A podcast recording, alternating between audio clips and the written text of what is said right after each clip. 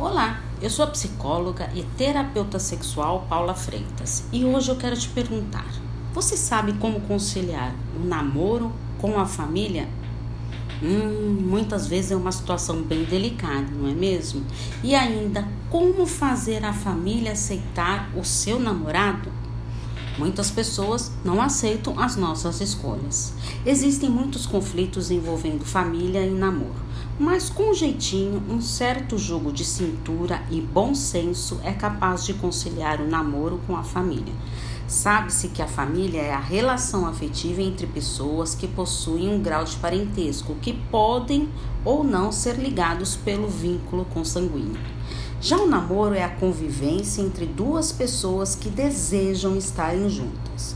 Mas, para o namoro dar certo, procure conhecer bem seu parceiro para juntos criarem afinidade e descobrirem os gostos e as preferências do casal. Valorize, apoie o seu parceiro e principalmente tenha confiança e sinceridade no relacionamento.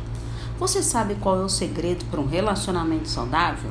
É fundamental o diálogo, saber ceder e dosar para evitar conflitos. E você já viveu com dificuldade de conciliar namoro e família?